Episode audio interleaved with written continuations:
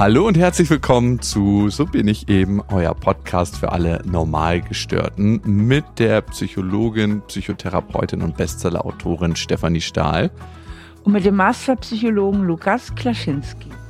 Hello, heute geht es um das Thema Sexflaute und das sind wirklich Nachrichten, die uns oft erreichen und die vielleicht auch jeder kennt dass man am Anfang einer Beziehung so 24-7 aufeinander ist, gar nicht genug kriegen kann und eigentlich auch immer miteinander Sex haben möchte. Und dann irgendwann flacht es ab und man fragt sich, wo ist der Sturm, der Drang vom Anfang hin und kann man den wiederbeleben? Und genau darum wird sich die Folge heute drehen. Es gibt Möglichkeiten, das können wir schon mal verraten, aber es gibt auch Gründe dafür, dass es normal ist, dass das abflacht. Dazu gleich mehr.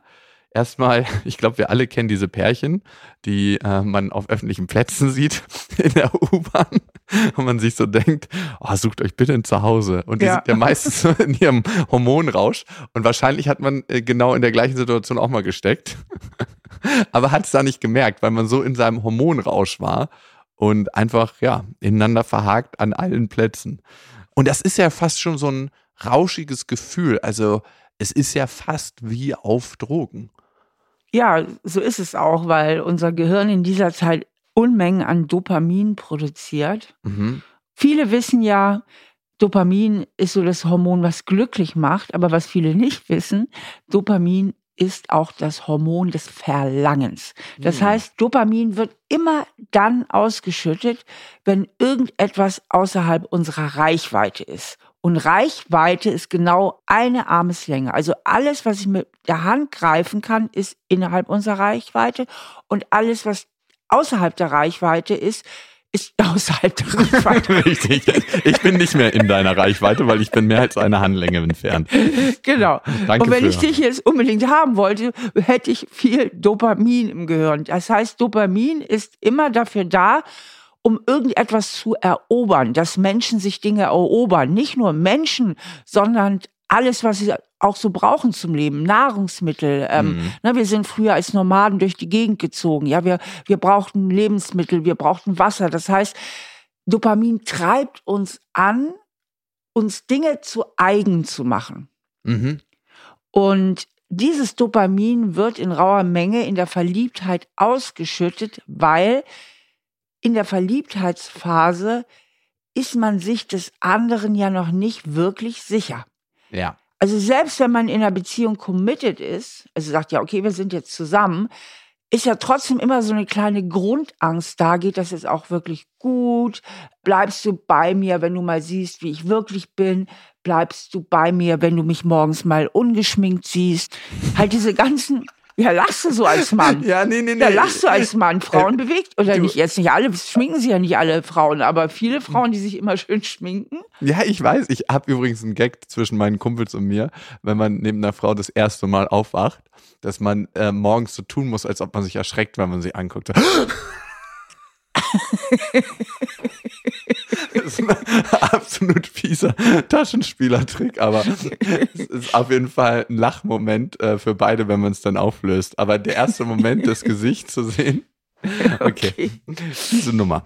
Ja, also. Um, ähm, so, und dieses Dopamin bewirkt halt dieses haben wollen, haben wollen, haben wollen, weil, und das finde ich immer so spannend, Sex hat eben auch die Funktion, den anderen an sich zu binden, den mhm. anderen zu sichern. Ja, ja. Ja, das heißt, auch in Partnerschaften, die vielleicht schon ein bisschen eingeschlafen sind, wenn plötzlich der Eifersucht aufkommt, ne, weil der eine sagt, ey, mh, hm, ich habe mich verliebt oder eine Affäre fliegt auf oder was auch immer, kommt oft nochmal richtig Leidenschaft auf, weil der betrogene Partner, der vielleicht bis dahin überhaupt kein Interesse mehr an Sex hatte, plötzlich wieder Lust verspürt. Warum? Der andere ist ihm wieder unsicher. Ne? Jetzt kommt wieder das sexuelle Verlangen, um ihn wieder sicher an sich zu binden. Und nun kann man sich natürlich leicht überlegen, dass dieses blöde evolutionäre Gehirn, das ist wirklich eine Gemeinheit, in dem Moment, wo halt mehr Sicherheit eintritt, und das mhm. ist irgendwann der Fall, rieseln diese Dopaminhormone äh, runter und dann kommt dieses Kuschelhormon, dieses Oxytocin. Und das ist das Hormon der Nähe, der Sicherheit, des Kuschelns, der stabilen Beziehung. Und auch das hat die Evolution so eingerichtet, weil es kann ja nicht angehen, wenn die Kinder kommen. Ne? Sex ist ja auch dazu da, nicht nur den anderen an sich zu binden, sondern damit auch dann irgendwann nach. Reproduktion. Genau, Reproduktion. Und jetzt können ja nicht die Eltern dauerverliebt sein. Dann würden sie ja die Nachkommen total vernachlässigen. Ne? Die würden ja verhungern, weil die verliebten Eltern, die Kinder wären eher ein Störfaktor. Also muss es dann runterrauschen, damit die Eltern den Kopf wieder frei haben, sich tatsächlich auch um die Kinder zu kümmern. Mhm. Und deswegen rauscht das so runter. Und so hat die Evolution das alles eingerichtet. Und deswegen, und das ist schon irgendwie eine Tatsache, die man mal so verdauen muss, damit der man sich auseinandersetzen muss, sind wir unseren Gehirnen da eigentlich ausgeliefert. Das heißt, entweder haben wir eine Beziehung, die sich nie sicher anfühlt, das sind diese Achterbahnbeziehungen, da ist die Leidenschaft auch immer hoch, auch über lange, lange Zeiträume, weil ja nie eine Sicherheit einkehrt.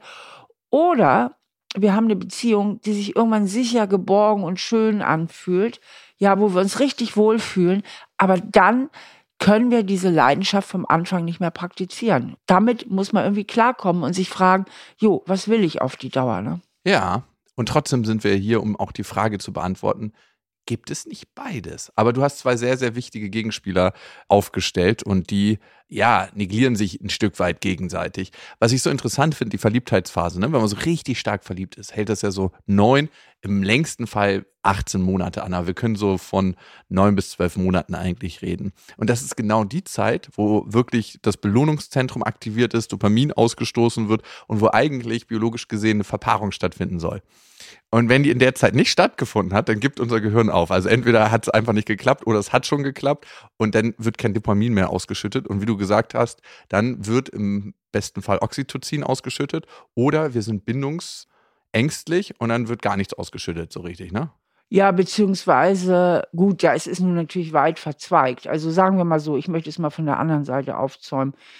Wenn es gut läuft, dann kommt nach der Phase, der Dopaminrauschphase, kommt die Oxytocinphase und dann geht das Verliebte, das große, rauschhafte, hysterische Verliebtsein in so ein ruhigeres Gefühl der Liebe über. Aber dieser mhm. Übergang klappt ja nicht bei allen Paaren. Und das hat natürlich ganz unterschiedliche Gründe, aber das ist ja nicht ganz das Thema für heute, ähm, warum es nicht klappen könnte. Ja. Oft stecken natürlich auch tatsächlich Bindungsängste dahinter, können aber auch andere Ursachen sein. Aber dann kommt, wenn es jetzt gut gegangen ist, kommt diese ruhigere Phase, diese kuscheligere. So, und dann sind halt viele überrascht bis hin zu enttäuscht. Was ist denn jetzt los? Liebe ich meinen Partner gar nicht mehr. Nein, ja. du bist nur nicht mehr verliebt das war doch am Anfang so toll und warum ist das jetzt nicht mehr so toll und was können wir denn jetzt tun? Genau, ich würde als erstes mal empfehlen, vor allen Dingen mal den Druck rauszunehmen mhm. und diese Realität einfach auch mal zu akzeptieren. Also Steffi, du sagst den Druck rausnehmen, damit wieder Druck entsteht, ne? nee, nicht damit wieder Druck entsteht, sondern dieses Sexthema wird unheimlich hochgehangen. Naja, Druck untenrum. Sorry für den schlechten Witz. Die Niveaulosen kommen aber bei dir nicht an irgendwie, ne? Die kommen gar nicht, ich verstehe die überhaupt nicht. Warum nicht? Bist du nicht auf, da unterwegs in deinen Gedanken? Also ich, naja, gut. Es geht ja nicht um mich, es geht um den Sexdruck, den du gerade beschrieben hast. Und wenn man den Druck rausnimmt, kann neuer Druck entstehen, ne? Nee, gar nicht damit neuer Druck entsteht, sondern einfach, dass der Druck weg ist. Viele Paare machen sich einen unendlichen Stress auf diesem Sexthema und denken alle anderen, oh, bei denen geht das so wild zu. Und das stimmt aber überhaupt nicht. Und viele Paare, wenn du sie befragst, sind ja auch gar nicht so unglücklich, auch wenn mal ein bisschen Sexflaute ist. Es ist eher so immer das Gefühl, man muss ja, man sollte ja und nicht so das Gefühl, dass man wirklich so wahnsinnig viel vermisst. So, also erstmal würde ich den Druck rausnehmen.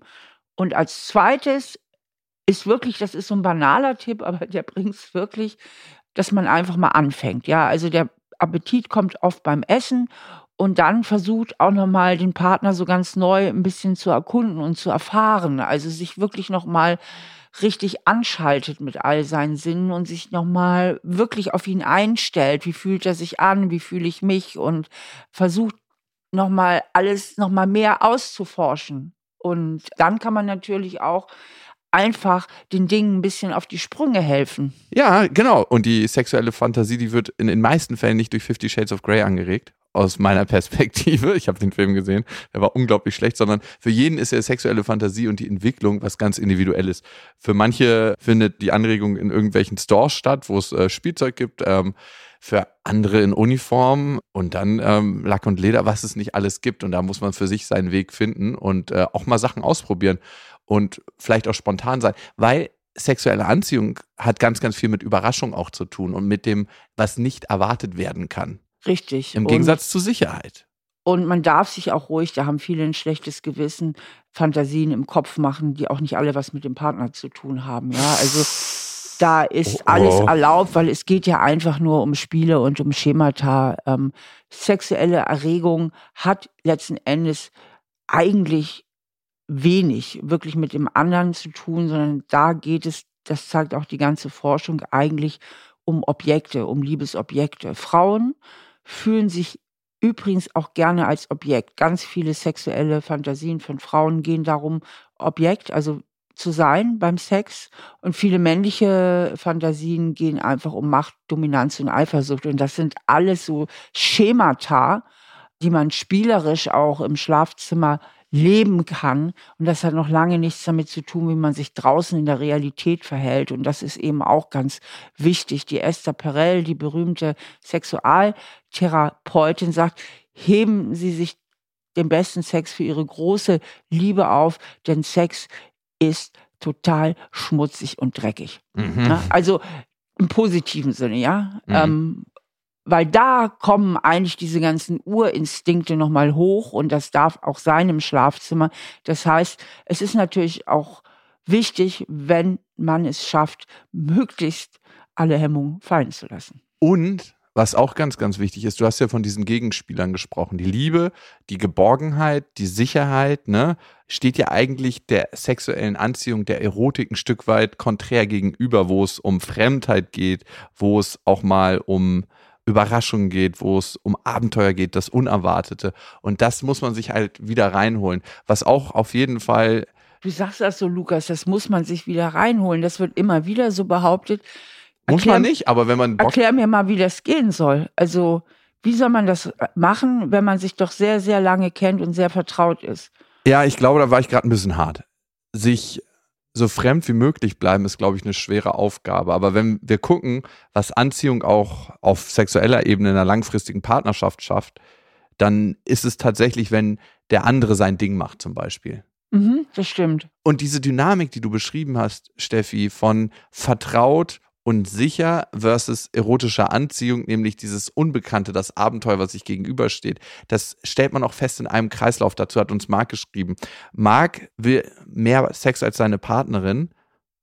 Er meint, er hat mehr Verlangen danach, ne? Und er, er hat auch einfach ein Bedürfnis nach körperlicher Nähe. Also es gibt ja Menschen, die haben einfach ein ganz, ganz starkes Verlangen nach körperlicher Nähe. Und ähm, für die ähm, ist das auch ein ganz, ganz großer Faktor für ihren Selbstwert und einfach auch damit Bindung und Nähe hergestellt wird. Und Marc hat ein größeres Verlangen als seine Partnerin und die Partnerin lehnt dann häufig ab, wenn er Lust hat und äh, weist ihn zurück. Und dadurch entwickelt er eine Form von Verlustangst, also sie rückt ihm wieder weiter weg. Und jetzt haben wir genau das, dass so eine Art Teufelskreis entsteht. Er kriegt dadurch nämlich noch mehr Lust, weil in seinem Gehirn Dopamin ausgeschüttet wird. Haben wollen er kommt dann wieder auf seine Partnerin zu, seine Partnerin stößt ihn wieder ab, er will dann noch mehr haben und dadurch entsteht ein Teufelskreislauf. Absolut, und das ist so ein Teufelskreislauf, den wirklich viele Paare kennen, dass die Beziehung so aus der Balance kommt und der eine mehr Nähe haben will als der andere. Und jetzt kommt ja auch wieder genau dieses Fiese, was du eben gesagt hast, Lukas, dass der, der sich sowieso schon so ein bisschen abhängig fühlt, weil er mhm. so hinterherläuft und weil er keine Kontrolle hat, derjenige aufgrund dieser Chemie im Gehirn, er fühlt sich jetzt ein bisschen verlustängstlich, er fühlt sich abgelehnt, gerade noch mehr Dopamin ausgeschüttet bekommt und noch schärfer wird und sich noch mehr sehnt. Und je mehr er sich sehnt und vielleicht den Partner oder die Partnerin bedrängt, desto sicherer fühlt sich der Partner oder die Partnerin, ich bleibe jetzt mal bei Marc, seine Freundin, und diese Sicherheit bewirkt natürlich wieder, dass der andere ein Stück weit unattraktiver wird, ja, weil die Freundin von ihm hat ja jetzt so gar nicht das Gefühl, dass sie ihren Markt nochmal erobern kann oder muss. Ja. Das heißt, das Wichtigste wäre, diesen Teufelskreislauf zu unterbrechen und Mark erstmal diese Versuche einstellt. Total. Total, genau. Und äh, er die Leine ein bisschen loslässt, als zu viel zu klammern und darauf zu hoffen, dass es das jetzt gibt. Also genau. Also, und autonom sich ermannt, ich sage das jetzt extra mal so ein bisschen provokativ, sich ermannt, uh. wieder mehr sein eigenes Ding zu machen, ja? Total. Und dadurch gewinnt er auch wieder ein Stück an Kontur und an Männlichkeit. Und dass er eben öfter, was weiß ich, sich mit Kumpeln trifft. Also im Grunde genommen so ein bisschen auch Verlustangst mal auf der anderen Seite provoziert. Ne? Das ist auch eigentlich die Magie hinter Versöhnungsex. Ne? Ja. Genau diese Dynamik. Viele fragen sich ja, warum ist der Sex so intensiv? Weil man vorher oft manchmal auch unbewusst diese Verlustangst gespürt hat. Hey, ähm, ja, haben wir einen ganz, ganz heftigen Streit und dann schüttet unser Gehirn Dopamin aus. Hey, wir wollen uns wieder haben und äh, dadurch wird der Sex so intensiv. Und ich glaube, viele kennen das auch, wenn man den Partner, die Partnerin länger nicht gesehen hat, wenn die den Urlaub alleine gemacht hat und die kommt dann wieder und auf einmal wundert man sich, das ist ja, ist ja ganz neu, ganz, ganz frisch, total. Ja, und was intensiv. hat sie da gemacht? Da ist ja auch wieder so ein bisschen Eifersucht, ne? genau. Also es ist immer so, dieses Sex ist ganz viel, komm her, ich binde dich wieder an mich. Ja, Marc hatten wir jetzt gerade als Beispiel, dass er mehr Lust hatte auf seine Partnerin, aber es gibt auch den häufigen Fall, dass ja, dass die Männer einfach gar keinen Bock mehr haben. Das hören wir auch immer wieder in HörerInnen-Mails, dass Frauen uns schreiben und sagen, irgendwie war es am Anfang so leidenschaftlich und dann war es auf einmal weg. Und er sagt, er liebt mich noch, er hat bloß gerade keine Lust auf Sex, weil er Stress bei der Arbeit hat, bla bla bla. Und davor hat er auch schon Stress bei der Arbeit gehabt, aber auf einmal hat er keinen Bock mehr. Steffi, woran kann das liegen? Genau, das ist nämlich so ein Märchen, so ein weit verbreitetes dass immer die äh, Männer so viel mehr Lust hätten als die Frauen. Das stimmt überhaupt nicht. Es gibt wirklich auch öfter den Fall, dass der Mann plötzlich die Lust verliert. Und sehr häufig aus meiner ganzen Berufserfahrung stecken dahinter Bindungsängste. Wenn die erste Eroberungsphase vorbei ist, mhm. dass dann das Interesse des Bindungsängstlichen rapide nachlässt. Der Unterschied zu einer ich sag mal, funktionierenden Beziehung, da haben wir eben länger drüber gesprochen, da flacht die Kurve ja auch ab, aber sie flacht so langsam ab. Mhm. Und bei Bindungsängstlichen ist es meistens ziemlich abrupt. Das ist so, wie wenn man mit Vollgas gegen die Wand fahren würde, ja. Also Dopamin lässt nach und mit dem Dopamin nachlassen, mit dem Rausch entstehen die Ängste oder haben die Ängste wieder Platz? Also meistens ist es so, das hängt alles so, das interagiert miteinander, dass wenn die Beziehung plötzlich sich sicher anfühlt, der oder die Bindungsängstliche plötzlich so einen inneren Druck verspürt, ne? Mhm. jetzt funktionieren zu müssen. Jetzt muss ich alle Versprechen einhalten, die ich am Anfang der ersten Verliebtheitsphase gemacht habe, ja. Und jetzt ja. kommt so ein Druck. Ich muss jetzt funktionieren. Ich muss dir weiterhin gefallen. Also diese ganzen inneren Muster, dazu haben wir ja auch schon ein paar Podcast-Folgen gemacht zum Thema Bindungsangst.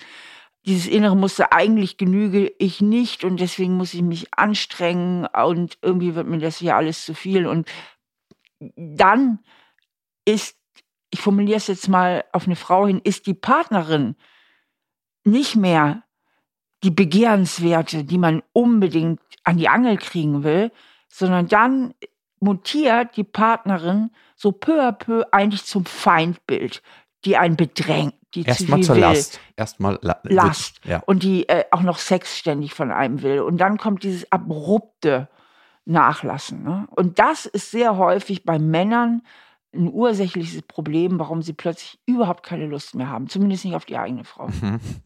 Auf andere schon noch manchmal. Was können weitere Gründe sein, warum man eine Sexflaute hat? Das nennt sich übrigens auch das Panda-Syndrom, äh, weil Panda ja ähm, sehr körperlich miteinander sein können, aber sehr, sehr selten sich verpaaren, zumindest in Gefangenschaft. Kuscheln. Ja. Weil Pandas so viel kuscheln. Ja, die kuscheln so viel, genau.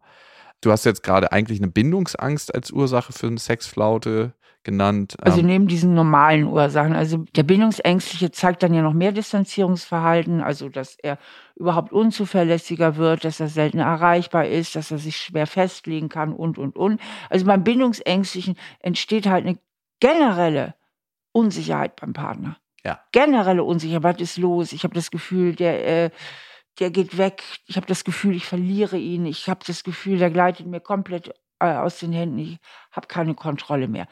Darauf wollen wir jetzt hier aber nicht näher eingehen. Dazu haben wir wirklich schon einige Folgen gemacht. Andere Ursachen können natürlich auch sein, dass ich Lebensthemen einfach mit reintrage ins Bett, dass ich wirklich woanders belastet bin oder dass mhm. ich wirklich starke Selbstzweifel habe. Vor allen Dingen bei Männern auch Versagensängste. Ne? Also sexuelle Versagensängste. Das ist für Jetzt Männer. hör aber auf, Steffi. Das ist eine Lüge.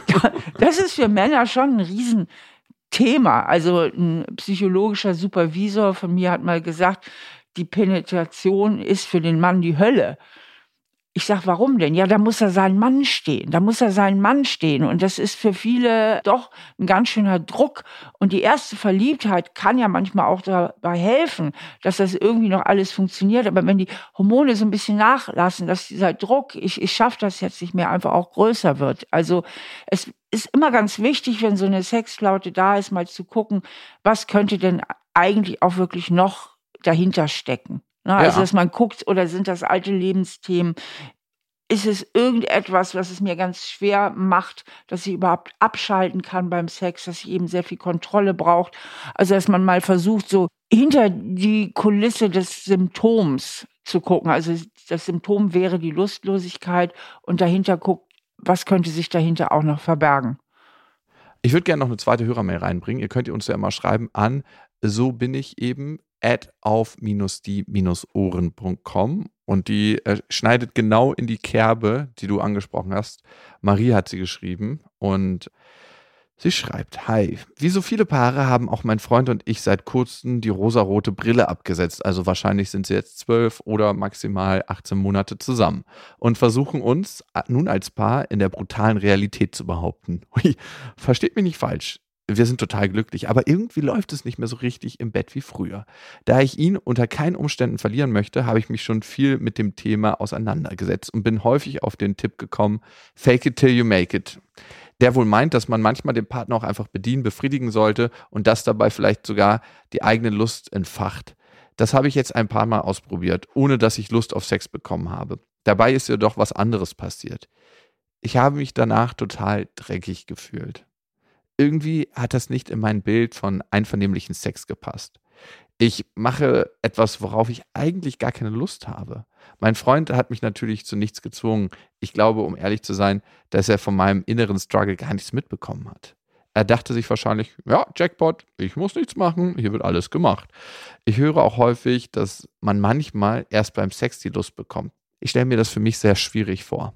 Habt ihr Tipps, wie ich diese Art von Ratschlägen für mich eigentlich umsetzen kann?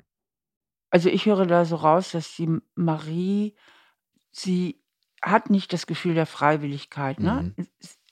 Paradoxerweise, weil sie hat es ja freiwillig gemacht. Er hat sie ja zu nichts gezwungen, ne? Das hat sie ja auch gesagt. Und trotzdem hat sie das Gefühl, ich handle nicht freiwillig. Mhm. Und das haben wir oft bei Menschen, die überangepasst sind. Das heißt, sie erfüllen Erwartungen weil sie meinen, sie müssen die Erwartung erfüllen und weil sie Angst haben, den anderen sonst zu verlieren. Mhm. Und indem sie die Erwartung erfüllen, haben sie schon wieder das Gefühl, ich muss das jetzt tun. Mhm. Und dann passiert ja was äh, ganz Interessantes. Sie projizieren in den anderen, der bis dahin noch gar nichts gesagt oder gemacht hat, eine Dominanz herein. Mhm. Ne? Und das passiert bei ihr auch. Ne? So von wegen, also sie fängt so ein ganz klein bisschen an, ihn schon so zum Feindbild zu, ähm, vor ihrem inneren Auge zu machen. Und alles ist ja nur in ihrem Kopf. Der hat ja noch gar nichts gemacht. Ne? Mhm. Schon allein die Formulierung, der denkt wahrscheinlich Jackpot. Also da klingt ja schon eine gewisse unterschwellige Aggression von ihr raus. Ne? Mhm. So. Und das heißt, sie unterwirft sich freiwillig und verübelt es dem anderen. Und das haben wir sehr häufig bei überangepassten Menschen. Das heißt, für sie wäre es ganz, ganz wichtig, sich die Frage zu stellen, habe ich im tiefsten Inneren, dass ich genüge in der Beziehung oder meine ich immer alle Erwartungen erfüllen zu müssen. und wirklich an diesem Thema Überanpassung, dazu haben wir ja auch schon einiges gemacht, zu arbeiten. Mhm. Im schlimmeren Fall könnte es auch sein, dass dahinter vielleicht auch eine Missbrauchserfahrung steht, also noch was Schlimmeres dahinter steht. Das kann ich jetzt von hier aus nicht beurteilen. Das müsste die Marie für sich mal spüren, ob es da vielleicht noch andere Erfahrungen in ihrem Leben geht. gibt, muss aber nicht sein. Ne? Also es reicht schon dieses Muster der Überanpassung, um genau zu diesen Ergebnissen zu kommen. Was ich immer hilfreich finde, wenn man ein Thema in einem Lebensbereich hat und sich angucken will, ob da ein tieferes Thema dahinter steckt, ist zu schauen, betrifft mich dieses Thema der mangelnden Abgrenzungsfähigkeit oder der Überangepasstheit auch in anderen Lebensbereichen. Weil eigentlich ziehen sich solche Themen immer wie ein roter Faden durchs Leben. Was habe ich da für Themen bei der Arbeit, mit Freunden, in Beziehung generell? Das muss ja nicht, nicht nur auf den Sex beziehen. Und wenn das mein größeres Thema dahinter ist, dann ergibt es Sinn, tatsächlich daran zu arbeiten und dann werden sich auch andere Themen in eigentlich allen Lebensbereichen auflösen. Das ist so wie, als ob man irgendwie was Falsches isst und dadurch einen Hautausschlag kriegt, dann kann man einmal eine Salbe nehmen für den Hautausschlag oder man hört auf, das zu essen. Also an die Wurzel des Themas rangehen. Marie, falls du jetzt sagst, okay, nee, das ist es nicht, es gibt natürlich auch generelle Sachen, die helfen können bei einer Sexflaute. Genau, du kannst dir zum Beispiel mal überlegen, was war in der Vergangenheit gut? Also in welchen Situationen, unter welchen Umständen hat es besonders gut geklappt. Also, dass man sich nochmal so überlegt, was sind eigentlich so beste Umstände. Da fällt mir auch zu ein, dass viele Frauen ein Thema damit haben, anders als Männer, wenn sie Probleme haben oder grübeln oder gewisse Sachen nicht erledigt haben, dass sie nicht richtig abschalten können. Mhm, mh. Also Männer benutzen Sex öfter zum Abschalten, gerade wenn sie eben zu viel im Kopf haben. Und bei Frauen ist es oft andersrum. Die können ganz schlecht abschalten, beziehungsweise können sie schlecht beim Sex loslassen, wenn sie noch zu viel auf der Erledigungsliste haben. Ja. Und da würde ich auch raten, da einfach eine Imaginationsübung zum Beispiel zu machen, ganz, ganz bewusst die ganzen Themen mal in die Kiste zu sperren, die Kiste weit wegzustellen, aber der Kiste das Versprechen zu geben, ich komme wieder auf dich zurück. Na, ne? aber jetzt im Hier und Jetzt, also dass man versucht, ganz bewusst auch ins Hier und Jetzt einzutauchen und alle anderen Sorgen mal mit das war jetzt nur ein Beispiel mit der Kiste. Es gibt ja auch andere Imaginationsübungen. Kann man sich überlegen, dass man die wirklich mal für den Moment abschaltet und sagt, okay, ich kann jetzt eh nichts dran ändern und jetzt für die nächste halbe Stunde bin ich mal komplett im Hier und Jetzt. Dann, wir hatten ja schon mehrmals drüber gesprochen, einfach auch die Erwartung anpassen. Zu wissen, hey, das ist ein natürlicher Prozess, dass das abflaut, das kann den Druck nehmen und genau dieser Druck kann ja auch dafür sorgen, dass es eben zur Sexflaute kommt. Und es kann auch helfen, mal ganz genau über die Sexflaute zu sprechen. Was empfindest du da? Und vielleicht sieht dein Partner das ganz, ganz anders. Ne? Vielleicht sagt dein Partner, ja, ich bin gerade total gut damit und das nimmt den Druck aus der ganzen Sache.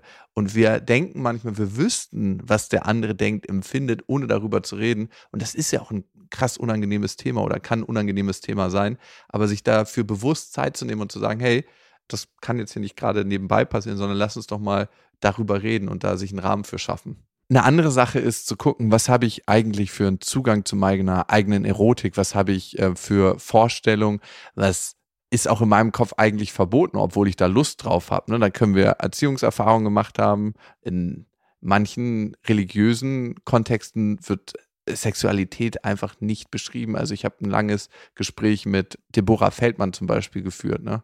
Unorthodox, das Buch hat sie geschrieben. Du hast die Serie, glaube ich, gesehen auf Netflix. Und das Buch ist auch ganz großartig. Und die hat nie bis zu dem Zeitpunkt, wo sie das erste Mal Sex gehabt hat, über ihren Sex geredet. Also orthodoxes Judentum ist der Hintergrund. Bei ihr war das ultraorthodoxes Judentum, aber ich meine, da gibt es auch solche und solche, ne? das kann man jetzt nicht verallgemeinern, aber es gibt einfach sehr religiöse Strömung, sehr krasse Prägung, dass man seine eigene Sexualität eigentlich nicht so wirklich entwickeln konnte. Und ähm, vielleicht kann man da anfangen zu gucken, was gefällt mir denn persönlich? Wie, wie möchte ich mich berühren? Wie möchte ich berührt werden? Und das auch mit dem Partner, mit der Partnerin besprechen. Das betrifft auch eben Menschen, die gar nicht so einen guten Zugang zu sich selbst öfter haben, zu ihren Gefühlen. Und da ist es unheimlich hilfreich, erstmal den Zugang auch zu sich selbst zu finden. Und ich finde, das ist eigentlich ein genereller Schlüssel in der Psychologie. Bei sich selber mal gucken, was habe ich für Wünsche, was möchte ich in meinem Leben. Wir sind manchmal zu häufig im Außen und gucken, was will der andere, ohne bei uns zu sein und zu gucken, was möchte ich eigentlich. Vielen Dank an euch fürs Zuhören und fürs äh, Dabeisein. Ich finde es immer schön zu merken, dass so viele Menschen psychologisches Interesse haben und ja, einfach sagen, ich will mich mit Themen beschäftigen. Das ist ja keine Selbstverständlichkeit, das zu machen. Und wenn ihr sagt, ihr wollt das äh, nochmal vertiefen, dann haben wir was Schönes für euch. Und zwar unsere Instagram-Kanäle. Ne? Da sind wir immer wieder psychologisch unterwegs. Das sind mehr so die kleinen Nuggets für den Alltag. Stefanie Stahl und Lukas.Klaschinski. Und wenn ihr Fragen habt, dann wisst ihr, so bin ich eben at auf-die-ohren.com ist eure Adresse. Wenn ihr noch ein bisschen abtauchen wollt in Steffis Themen, haben wir zwei Kurse für euch, die sind online. Das Kind in dir muss Heimat finden und jeder ist beziehungsfähig. Auf sinnsucher.de mit dem Podcast-Code 20 könnt ihr flexibel, praktisch und alltagsnah diese Kurse besuchen. Vielen Dank fürs Zuhören. Ja, danke. Tschüss. Ein Podcast von AudioNow, produziert von Auf die Ohren. Schnitt Jonathan Raue, Recherche Annelena Leidenberger und Antonia Bose, redaktionelle Leitung Anne Groß.